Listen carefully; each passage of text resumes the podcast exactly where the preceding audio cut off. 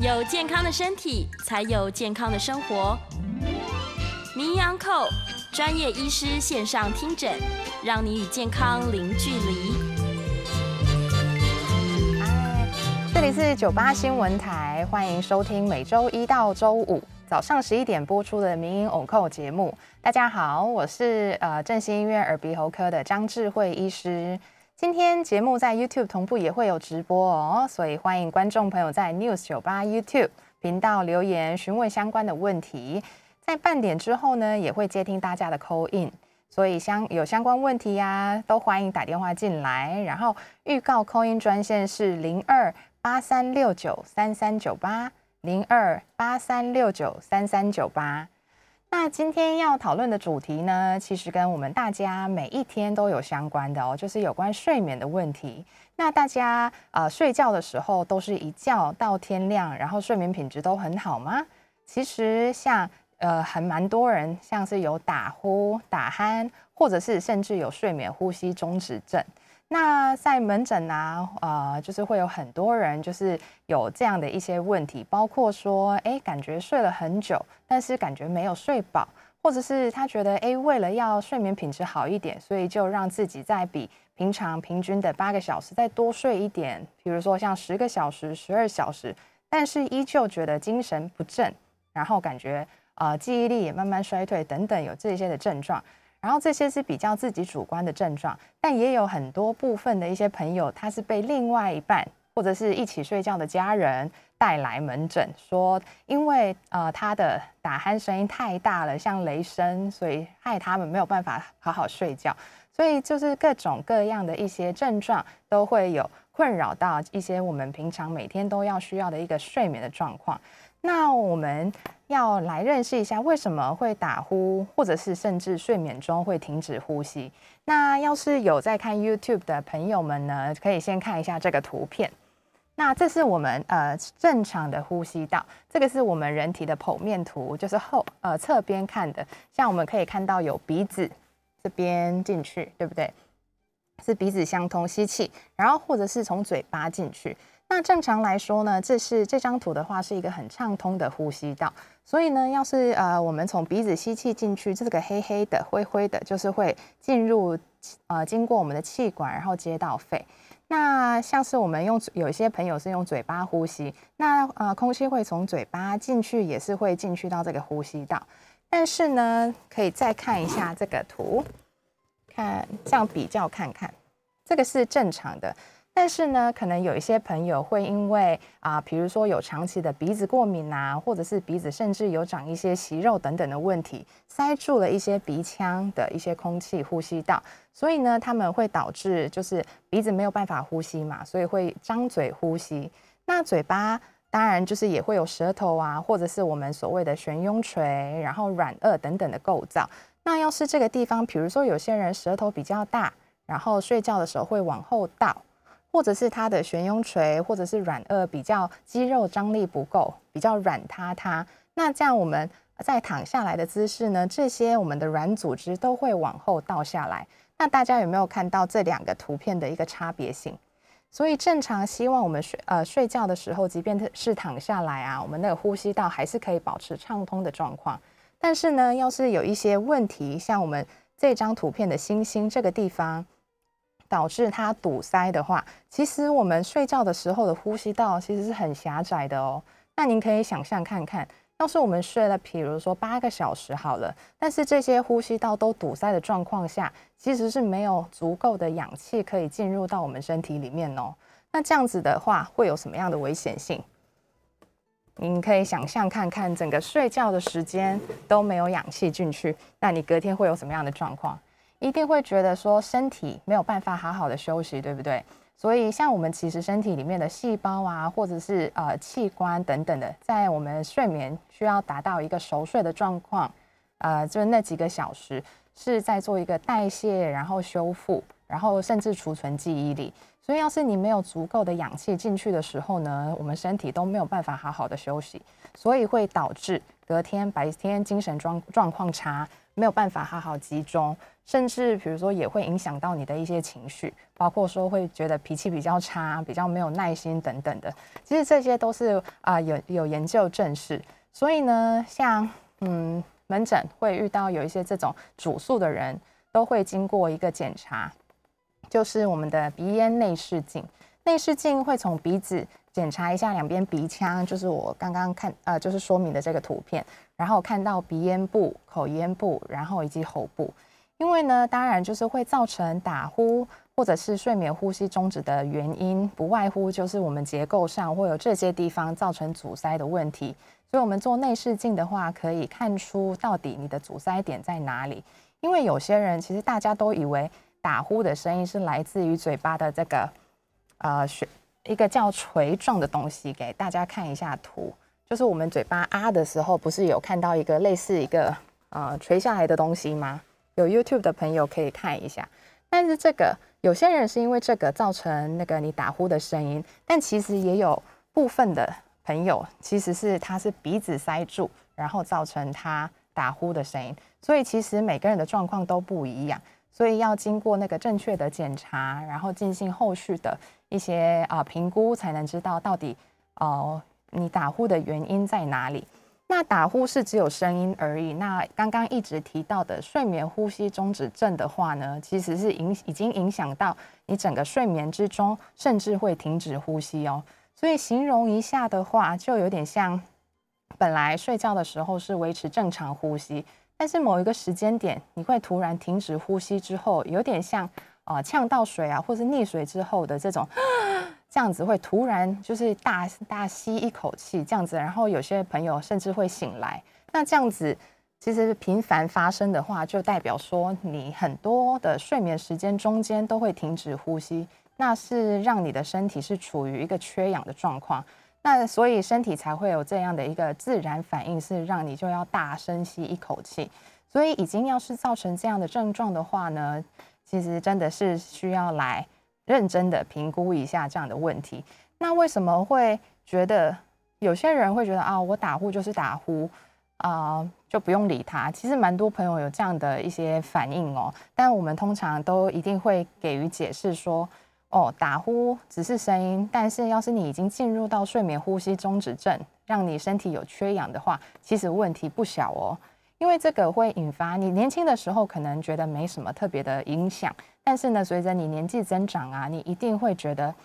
因为你长期缺氧导致的，比如说心脏会有一些负荷，所以会导致一些其他的并发症的几率会增高。然后脑部也长期缺氧的话，不只是经呃，就是你的记忆力会变差，甚至会可能引发，比如说中风啊，或者是一些脑血管疾病的几率也会增加哦。所以其实不能小看它，这些都是非常。严重，然后有些时候是没有办法挽回的一些啊严重的并发症。所以像我们睡眠的状况，你每天你每天都会睡觉嘛，所以都可以感觉看看你睡觉醒来之后，或者是睡睡觉睡觉的中间有没有过这样的一些不舒服。那我们啊刚刚有提到说检查方式有啊我们耳鼻喉科的鼻咽内视镜嘛，那除此之外呢，也有一种叫做睡眠的生理检查。那就呃，像呃看医院，有些医院就是有睡眠中心，但有些就是没有，但是可以在门诊安排我们这个那个睡眠生理检查。那它的话呢，呃，就是比你你每天在家里睡觉，但是睡觉的时间，那个我们会有很多条检查的线会连接在身体上，然后会评估很多个东西，给大家看一个图片。就是我自己去做看看睡眠检查的一个图片，看起来会有一点可怕，就是因为你从头到脚都会贴很多条线，那这些呢，就是要去评估说你睡觉时间的一些血氧浓度，然后到底打呼了几次，那呼吸道有没有一些阻塞点呐，然后包括说心电、心脏心电图啊，然后有没有腹式呼吸等等的脑波也都会检查到，所以它算是一个多项的睡眠生理检测。那它可以提供很多个、很多的情呃，就是一些资讯，让我们医师来做判断。因为最后呢，它会有一个数值出来，就是我们所谓的睡眠呼吸中止症的指数，依据它可以啊分辨成有轻度、中度或者是重度。那当然依照你的严重程度会有不同的建议的治疗方法。那治疗方法的话，当然就是有保守到积极都有，但当然就是看你的严重程度。那所以呢，总结一下刚刚讲过的，就是我们会打呼或者是睡眠呼吸终止的原理，大家现在应该都清楚了嘛？就是看一下我们这个解剖图。所以，要是你是呃鼻子的问题，那就针对鼻子可以去做一些治疗或者是处置。那要是你是口咽部，比如说我们嘴巴打开可以看到的地方，比如说像扁桃腺比较肿大啊，或者是软腭比较塌陷，或者是悬雍垂呃也比较肥大，那也是可以透过一些微创到一些传统的方手术方式来矫正它，然后把那个呼吸道畅通一点。那也有部分的一些朋友，其实是因为啊咽喉部，所以我们就是这个脖子的地方的呼吸道太狭窄造成的呃。打鼾或者是睡眠呼吸中止症，那当然要是咽，就是我们喉部这边的话，大部分都是因为肥胖或者是一些脂肪组织太多造成的，所以会建议就是控制一下体重，然后或者是要甚至要带到那个阳压正压呼吸器来让你达到一个更好的睡眠的状况。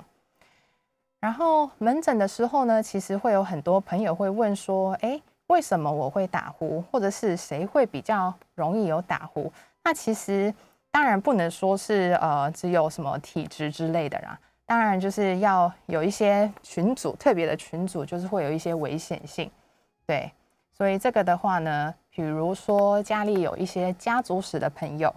对，像比如说有没有啊爸妈会不会打呼？其实不能小看哦，因为其实啊爸妈容易有打呼或甚至睡眠呼吸中止症的人，其实也。蛮可能小朋友也会有，然后再来就是肥胖体肥胖的人，像我们就是看脖子的粗度就可以知道，或者是我们的腰围、颈围都是一个很好的依据。然后再来，其实很多人会觉得说，哦，我睡眠本来就不好，所以我有吃习惯在吃安眠药。那当然，安眠药可以让你的呃睡眠就是可以呃进入睡眠，但其实可以仔细观察看看的话呢，其实吃完安眠药。你的持久度其实可能没有办法那么像正常好的睡眠一样那么久，他们可能会比较更频繁的啊睡觉中间会起来，比如说上个厕所也好，或者是浅眠，因为我们所谓的好的睡眠呢是要进入到熟睡。刚刚也有提过，说我们睡眠的一个 cycle 的话，就是有从浅眠到熟睡期，然后这样子呃维持大概至少啊七八个小时算是最好的。因为要是你睡觉过程中都没有进入到熟睡的话，你身体几乎是没有办法好好的放松或者是代谢修复。所以像一直就是处于浅眠的人，其实睡眠品质也不能说是太好的啦。对，当然，然后有一些什么有在。啊，习惯饮酒的人，这些其实都会影响到他的一些呃睡眠的品质。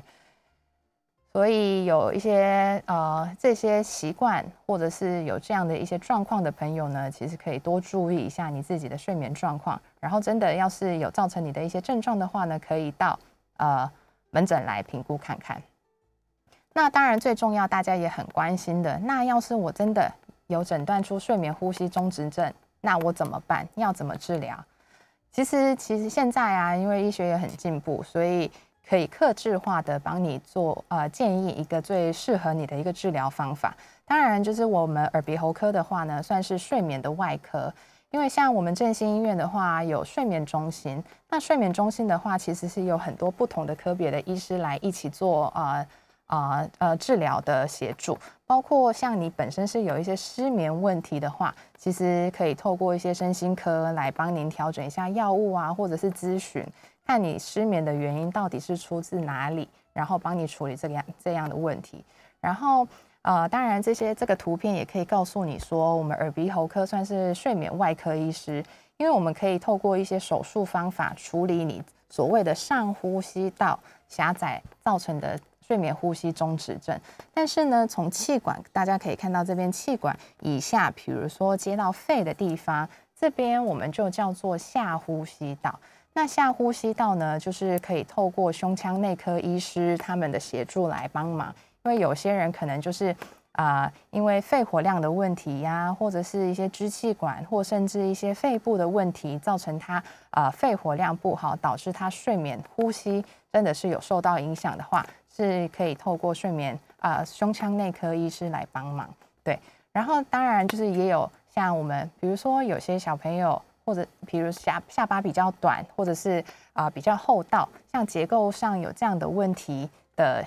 人的话呢，其实牙科也是可以帮助你们做一些矫正，比如说可以戴一些啊牙套啊，或者是舌头厚道的人可以透过一些把舌头往前睡觉的时候往前拉一点点的状况，其实就可以改善一点点拉开这样的呼吸道。所以不要觉得说呃要开刀很可怕，其实现在已经也有很多微创的方法是可以帮助大家。然后所以等一下会花一点时间大概介绍一下有关。呃，那个治疗的方的部分，然后我看一下 YouTube 有已经也有很多朋友在问问题，那我们半点之后就是会陆陆续续会帮大家回答这样的问题哦。然后那治疗的方法，我们耳鼻喉睡眠外科呢，就是不外乎就是可以帮助你解决鼻子，然后口咽部，或者是我们就是比较下面的咽喉部的问题。像鼻子的话，因为其实我们台湾比较偏潮湿的呃日日子也比较多，所以呢过敏的人比例也会很多。所以有些时候过敏比较严重的时候，就是会有很多鼻塞啊，或者是因为鼻涕倒流造成喉咙也不舒服等等的嘛。那当然鼻子的话，我们保守的方法可以透过药物来治疗，比如说包括鼻喷剂或者是是一些抗组织胺。不过，呃，就是也是有很多药物的一些配方，要依照每个人适合你们自己的一些药物来做治疗。这个是在门诊可以帮你们做的。那有些要是保守的治疗，像用药物，你也可以达到像鼻子比较能够得到通畅度的话，当然不需要治疗。但也有一部分的朋友可能也有合并鼻中隔弯曲这样的状况下，真的就只能透过一些哦手术的部分，让你鼻子两边是比较畅通的哦。所以鼻子部分要是造成呃呃，因为鼻子不通畅，造成你睡觉会打呼，或甚至啊睡眠呼吸有终止的话，呃是可以考虑用这样的方式来解决。那口咽部的话，不外乎就是我刚刚也有看给大家看的那个扁桃腺呐、软腭或者是悬雍垂肥大，那也是有一些微创，比如说像打鼾支架啊，或者是一些镭射手术来做处理。但是要是太严重，导致几乎没有什么口咽部的呼吸道的话，毕竟是要透过呃我们比较大一点的手术，然后来做一个重重重整，对，然后让你的呼吸道变打开。那呃因为时间呢，就是我们要先进入广告一下下，所以大家听完我前半部的解释之后，要是对一些睡眠相关的一些打呼啊或睡眠呼吸中止症的一些问题，欢迎 call in。然后或者是在 YouTube 留言，等一下会跟大家啊解释有关这方面的问题，或者是对耳鼻喉科其他的，比如说像你有那鼻子过敏啊，或者是常常有喉咙卡卡，或者是有有时候会闷闷的吸不到气等等的问题，也都欢迎询问哦。OK，那我们先休息一下，广告过后要接听大家的 Call In，然后 Call In 专线再跟大家讲一下哦，零二八三六九三三九八。嗯，八八三六九三三九八，OK。所以我先看一下，就是前消化一下前面的 YouTube 的问题。哦，谢谢构造讲解很清楚。然后说打呼的人日后一定会有睡眠呼吸中止症吗？还是不一定？林念红先生问的，那就是呃，打呼其实是一个声音的状况，所以像有些人可能像这个图的。像悬雍垂或者是我们的软腭肌肉张力变比较不好，所以它在躺下来的时候会造成打呼的声音，或者是你鼻子就是通道比较狭窄，从鼻子发出的声音。但其实不是一定有正向关系哦。但是打呼的声音就是代表说你的上呼吸道的确是有一个地方啊有部分的狭窄，所以造成你有这样的声音。所以你可以建议来评估看看。但是因为像我们肌肉张力的话呢，会随着年纪增长，它会越来越塌陷，所以搞不好在之后等比较，比如说过个十年或者是二十年，你会觉得已经有影响到，比如说睡眠品质，或者是白天精神状况等等的有跟之前有变化的话，那建议还是要来做一下睡眠的评估，这样子就可以得到一个解释，说有没有达到睡眠呼吸中止症。嗯，然后菲菲有问说耳鼻喉科每次好多人，胸腔加医科也可以，可 可以哦，对啊，因为每家医院都不一样啦，像我们睡眠中心的话。就是有不同科的医师，但就像刚呃我讲的一样，呃像胸腔内科、胸腔内科哦，不是胸腔外科，胸腔内科、身心科、耳鼻喉科都是可以安排这个睡眠检查部分。但是检查出来，要是你的确是有上呼吸道的阻塞的话，需要矫正，无论是微创啊或是手术的话，还是得呃经过那个耳鼻喉科啦。所以即便人很多，但是呃还是可以来看一下哦。对。然后我们鼻腔内视镜是对，没错，局部麻醉。像我们两边鼻孔，因为我们内视镜虽然很细，应该有比这个管径还小还细吧，但毕竟要透过鼻腔的构造，然后进入到我们咽喉部，然后看一下整个呼吸道，所以还是会喷一点点麻药。嗯，然后也有 Chris 也有问说，有朋友一起出游住宿，每天晚上睡觉打呼非常大，要叫他去看医生吗？对啊，就是我刚刚在前面讲过的，有很多被带来看我看医生的很多的症状里面，最常见的也就是一起就是被朋友嫌弃啊，或是被家人嫌弃，说哦，因为你，然后我睡得不好等等的。对啊，所以还是要来看一下，但有可能这这位朋友自己没有感觉哦，因为他自己睡得很好，自己很熟睡，但自己制造了这么大的声音。所以反而是就其他在一起的朋友会觉得非常困扰，可以带来一起看看。然后说常常做梦的话，是不是睡眠品质比较差？这个的话，所谓的做梦啊，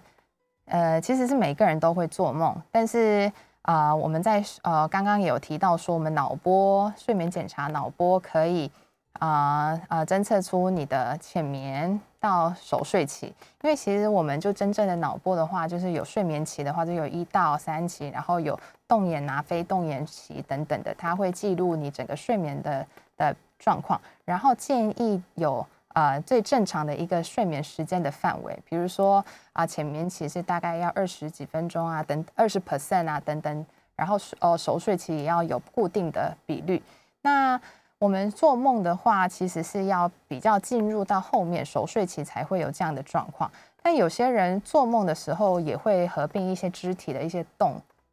呃，一些动作等等的，那是另外一回事，是整个睡眠部分。好，那还是就多欢迎大家可以啊提问哦，就是有无论是有关睡眠的问题、打呼的问题，或者是耳鼻喉科相关问题，那我们等一下广告过后。会陆陆续续跟大家回答。欢迎回到九八新闻台名医偶名医偶扣节目，我是振兴医院耳鼻喉科的张智慧医师。呃，刚刚我们前半部的时间呢，就是有跟大家介绍有关打呼、睡眠呼吸增止症的一些原因、原理，然后会有的症状，然后以及后面的治疗方式。那看大家后半部的时间呢，就是会听我们的 call in，然后或者是在 YouTube 有留言的一些朋友，我会陆续看一下，然后回答你们的问题哟。那啊，我们看看我们的 call in 的号码，再跟大家说一下，是零二八三六九三三九八八三六九三三九八。那看我们现在有没有 call in 的朋友。那我们会陆续，就是要是有的话，会转播转接到那个 call in，然后会回答大家的问题哦。那这中间，我们来看一下那个 YouTube 的一些留言啊。菲菲有问说，耳鼻喉科、胸腔内科、身心科，甚至牙科能共同会诊？对，没错，因为呢，其实我们会打啊。打呼比较单纯啦，但是要是已经进入到睡眠呼吸中止症的话，那可能你会呃造成的地方会是多重的多重的，比如说你是可能就是一些呃下巴道哦，就是后道啊，或者是一些牙齿的问题，然后或者是我们耳鼻喉科相关的鼻子啊或咽喉部的问题，其实是可以透过共同的会诊，然后真的需要的话，我们可以一起就是帮忙处理。那我们现在有一位 call in 蒋先生，我们来接听一下。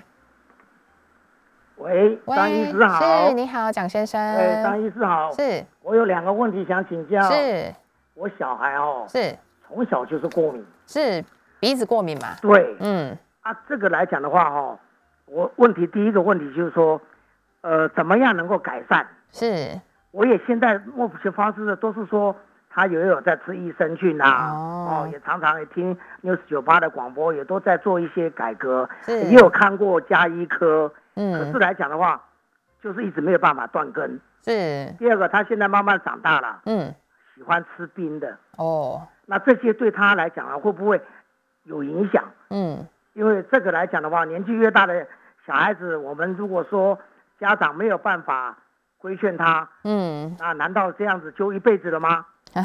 好，请张医师回答，谢谢你。OK，上听。好，谢谢蒋先生。那呃，就是我们这个主题的话是有关鼻子过敏哦。那鼻子过敏的原因其实也有很多种，不过就是简单来说，就是算是一个体质。但是我们当然医学上体质就是比较没有办法这么正确的解释，不外乎就是跟很多的一些因素有关系，包括说身体里面的一些免疫力，然后或者是其实它也是。嗯，蛮有那个医学根据是说是会遗传的，但无论怎么样，鼻子过敏呢，就是代表说你鼻子的黏膜就是比较敏感。但是有时候，即便你抽血去抽一下有抽一些有关过敏源，其实你也会找不到，因为呢，蛮多人是对于一些气候或者是我们空气里面的湿度啊，或者是一些尘螨等等，或者是一些灰尘，都会觉得比较过敏，或者是甚至敏感，所以造成你会有打打喷嚏。流鼻水，或者是甚至因为肿胀，然后造成鼻子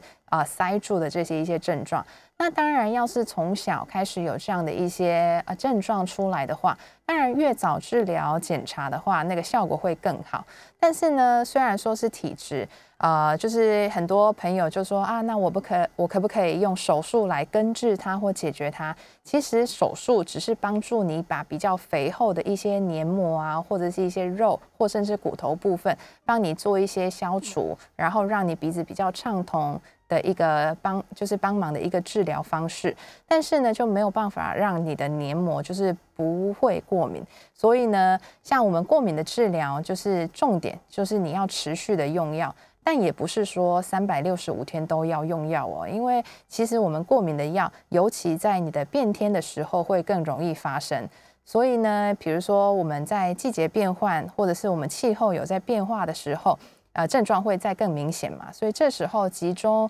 连续使用药物，包括鼻喷剂，或者是啊，再加上一些抗组织胺等等的话，其实大部分的朋友都是可以控制住你的症状。然后，要是症状比较稳定的时候，其实可以休让我们的鼻腔啊黏膜休息一下，然后等之后呃症状再出来的时候，再连续使用药物。这样的话，其实鼻子的过敏会那个控制的还蛮不错。然后刚刚也有提到说，小时候也有吃一些益生菌啊，或者是啊其他的一些补充品。当然，就是有些人会因为喝热汤，然后更容易流鼻水，但也有一些朋友是因为比平常就是会喜欢吃一些冰啊，或者是刺激性的东西，其实这些东西就也会更容易的引发呃你的一些过敏的一些现象啦。所以要是本身就有一些过敏性朋友的呃过敏性症状的一些朋友的话，就是吃东西你要先做自己注意一下，你吃完哪些东西症状更明显的话，那些食物就还是尽量要少一点，会对你的生活品质会是比较好的哦。嗯。然后，呃，我们同时 YouTube 的留言看一下，那个艳红有问说，有过鼻过敏、有鼻过敏或鼻窦炎的朋友，如果常到耳鼻喉科吸鼻涕，是不是对鼻黏膜比较不好？嗯，因为就是我们耳鼻喉科的一些治疗处置里面，当然有所谓的吸鼻涕啦，但是呢，我们也会评估说，啊，你的鼻腔里面是不是真的因为鼻涕过多，然后造成。的鼻黏膜肿胀，因为有有些时候我们用内视镜或者是我们理学检查看，其实有可能是比如说鼻鼻腔里面有长一些类似小息肉啊，或者是一些其他有异物，然后造成你有一些鼻子塞住啊，或者是有一些分泌物的状况。所以呢，当然就是呃有里面真的有东西，然后我们喷一点局部麻药，然后帮你做一些这些处处置，包括吸鼻涕啊，或者是把里面的一些脏东西吸出来是 OK 的。但要是里面没什么症状，那我觉得当然就是不要没有原因就去刺激我们的鼻黏膜。嗯，好，我们还有另外一位扣印的蔡小姐，你好，喂，你好，张医师好，是，呃，请教一下哈，是。我有那个鼻涕倒流的问题，是。呃，我想请教一下它的原因，还有就是说，嗯，是不是呃，在那个讲话的时候，有的时候他声音会突然间，嗯，就是讲不出原来的声音，会变调那样子，就很奇怪。嗯，那怎么样可以就是呃治疗它？嗯，好不好？OK，好，谢谢蔡小姐。那其实这个也算是我们耳鼻喉科门诊。很常听到的一个主诉不舒服之一哦，所以就是所谓的鼻涕倒流，或者是喉咙部分，就是很多人会指责这边喉咙说，啊，我喉咙就是卡卡的，然后就是很感觉有很多痰，一大堆痰卡在中间，哎，卡在里面，然后没办法清掉啊，等等的一些主诉。那当然，要是您是鼻涕倒流的话呢，因为有些人鼻子过敏的时候。会往前流，所以会很常去擤鼻涕啊，或者是去蹭鼻子。但也有部分的朋友，他的鼻涕是往后倒流的，所以会一直这样一直吸吸，就是往后倒吸鼻涕。那当然，其实我们在检查的时候也会检查到你的鼻咽腔或甚至咽喉部。但其实，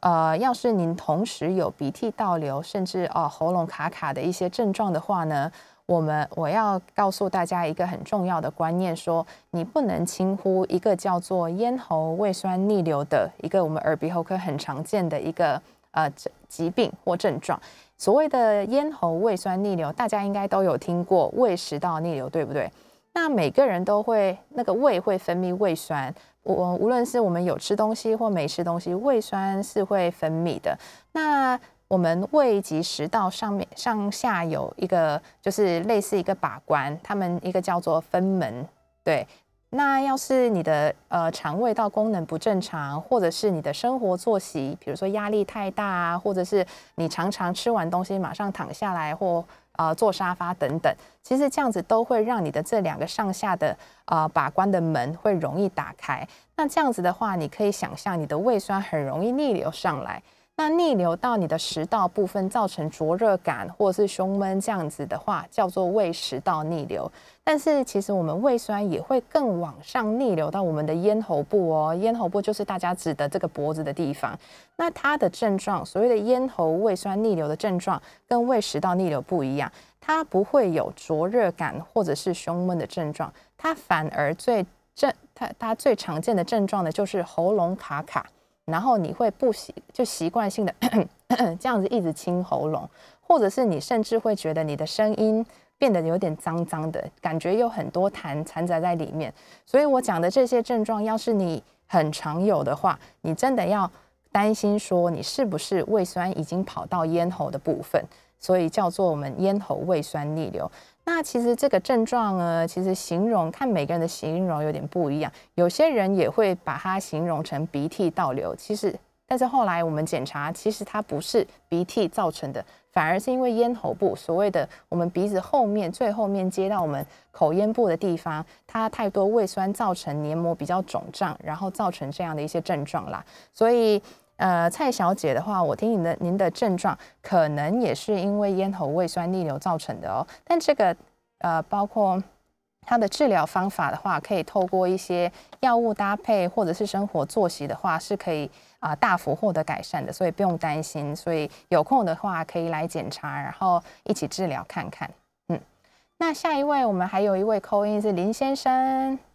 喂，张医师您好，嗨，午安，是，我有两个问题想请教您哈，是，就是我常常都会有这个鼻涕倒流的问题啦，是，然后因为我长期的这个睡眠的状态，我是比较不习惯睡枕头啦，哦，那有人是建议说，我不妨可以垫个小枕头，让它有一个小高度，嗯，这样子会比较好一点，是，那另外有一个问题，这样子是对的吗？然后另外的问题是说哈。您刚有说过嘛，鼻过敏，你的鼻黏膜会充血嘛，然后就有一大堆鼻子的相关症状跑出来。是。那如果说我去常运动，让我的充血的部分跑到四肢去，不要一直在鼻黏膜，这样子会不会比较改善一点点？嗯。以上是我的两个问题，谢谢张律师。啊，不客气。收听，谢谢。嗯，那哇。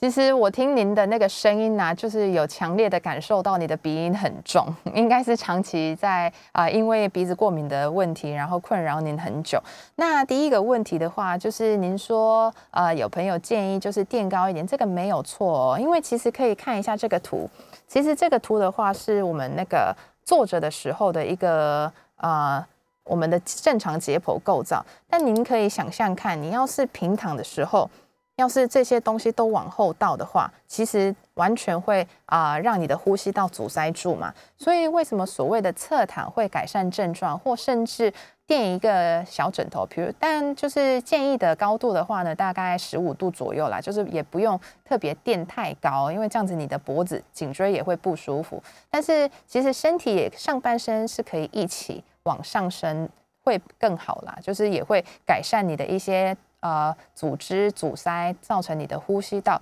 呃阻塞造成的那个睡眠的问题，嗯，那因为我们中间要广告进入广告，所以等一下会再继续回答我们刚刚蔡先生的问题哟。Hello，这里是九八新闻台，回到了民营 on call 的时间，那我是振兴医院耳鼻喉科的张智慧医师。啊，我们刚刚广告前呢，就是我们有 call in 的一个就是问题，就说鼻涕倒流，就是我们建议的一些治疗方法，它造成呃，比如说你打呼啊，甚至睡眠呼吸中止症的话，当然就是要透过一些生活作息啊，或者是包括药物或甚至手术的方法来解决，会造会让你的生活品质更好哦。那刚刚也有呃一位朋友提到说，要是他常运动的话，可不可以改善鼻子充血的部分？那当然。因为我们全呃，像黏膜里面也是有一些血管呐或神经，所以当然要是你透过一些运动，让你呃整个身体是处于比较更好的一些循环的话，当然你局部鼻塞的状况也会稍微改善一些。但是也要看您是做哪些运动啦，呃，就是当然就希望是透过有氧，嗯，好。OK，然后我这边 YouTube 的一些留言也有看到很多朋友在问鼻过敏或者是鼻窦炎，所以就像我讲的一样，我们台湾啊民众有很多人就是有这样的鼻子的问题哈，因为其实也不要小看鼻子。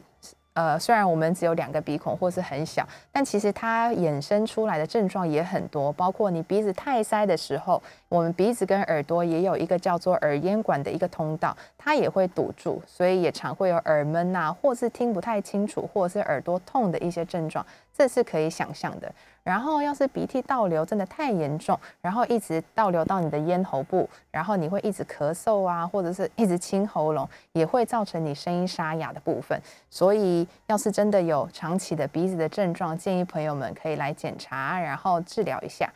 那我们现在也有一位陈先生，然后有帮我们呃打电话进来。陈先生你好，你好，我差不多十点钟睡觉，是到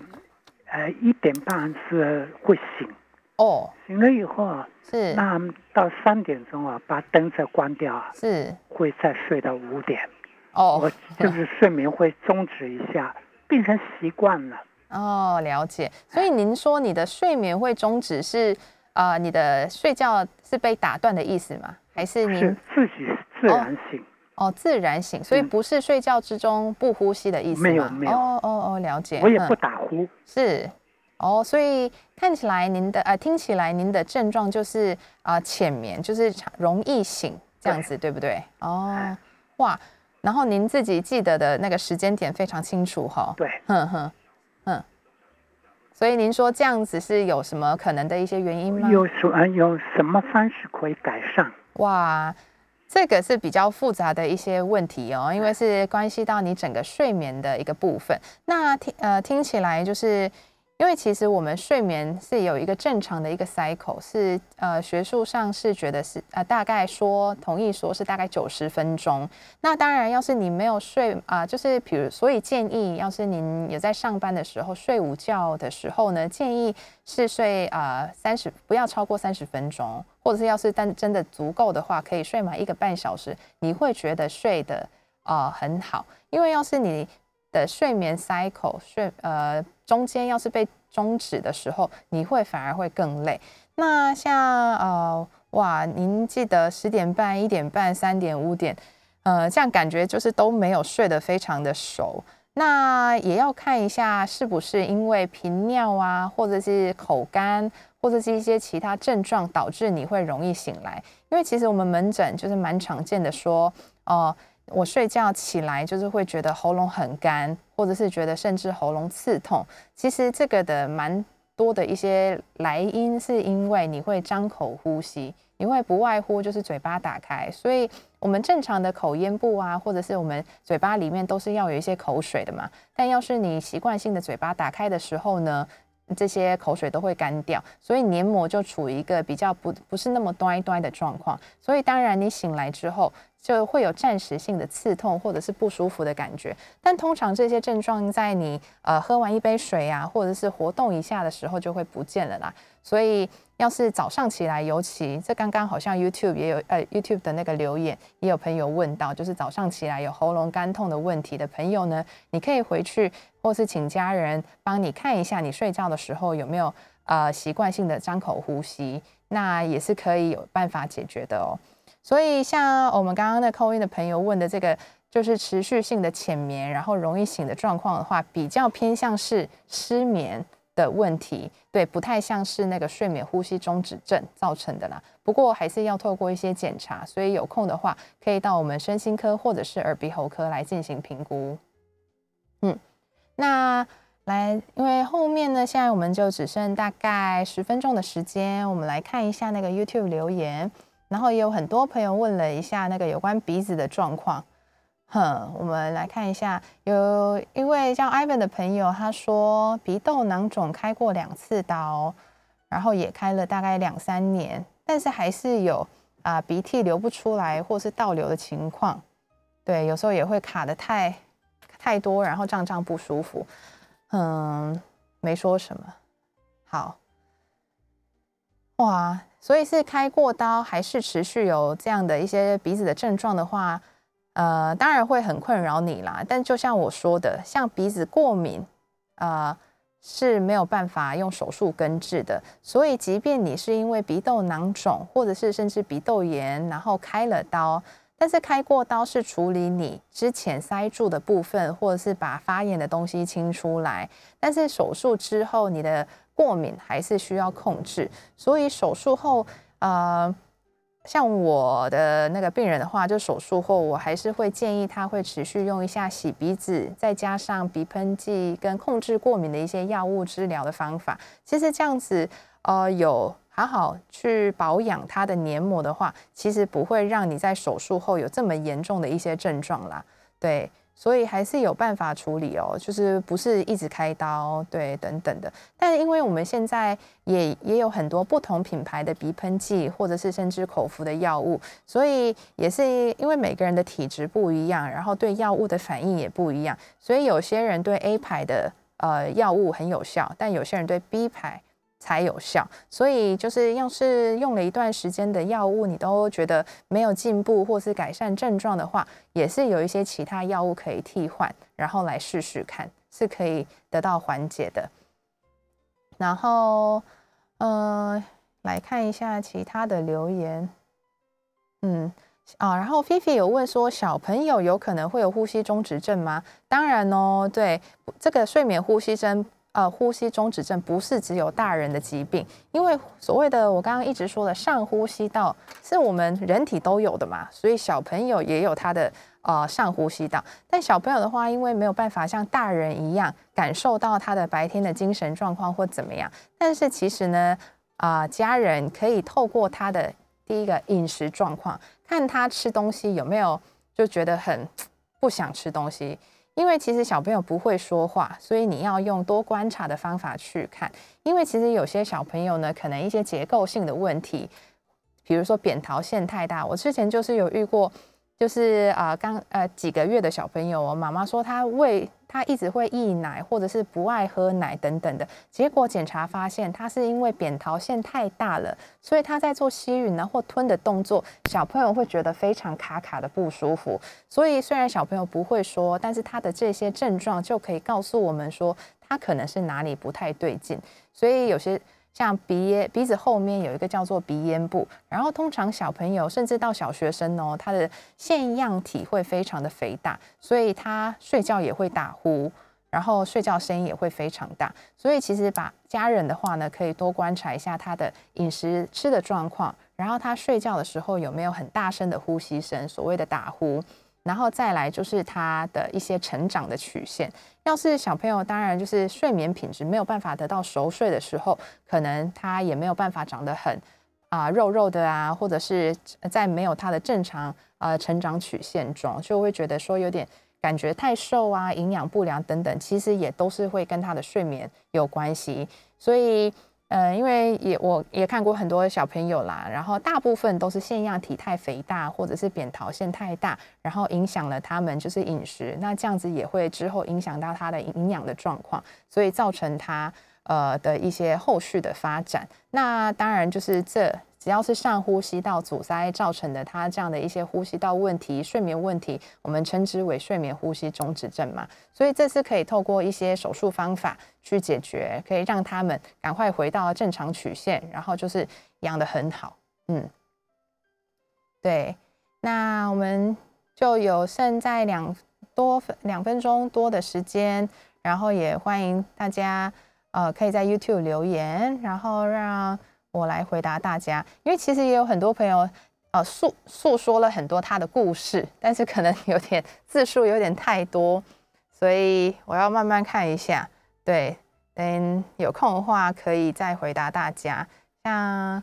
呃，这回去上面的话，我们林先生有问说，睡觉时候可以用透气胶布之类的东西把嘴巴贴起来，尽量不要张嘴呼吸，能够减缓呼吸中止症。那问我怎么看这件事情？那其实这个刚好昨天也有一位我的啊朋友，就是也有问说啊，我都会这样子把嘴巴粘起来，让我就是逼自己不要张口呼吸。但其实这是有点啊被动式啦，因为你要先想看看你为什么会张口呼吸。那可能是因为你鼻子太塞了，所以因为您在睡觉的时候，我们大脑是非常聪明的哦，所以可能他自觉鼻子吸不到气，所以他们就就会把嘴巴打开来呼吸。那所以要是你就是很刻意把你的嘴巴闭起来的话，其实你用鼻子塞，嘴巴又没有气可以进去，那你可以想象你睡觉的时候身体多痛苦啊，应该几乎没有什么氧气可以进去。所以我觉得，呃。呃，与其把那个嘴巴贴起来，还是可以先治疗一下鼻子，让有更多的气可以进去我们鼻腔里面哦。对啊，所以今天呢，有讲解了有关打呼跟睡眠呼吸中止症，希望大家对这个一些症状跟疾病有认知多一点。那要是想要做进一步的评估跟治疗的话，欢迎大家到振兴院耳鼻喉科来找张智慧医师哦。那我们今天啊。节目就到这里，谢谢大家，下次见。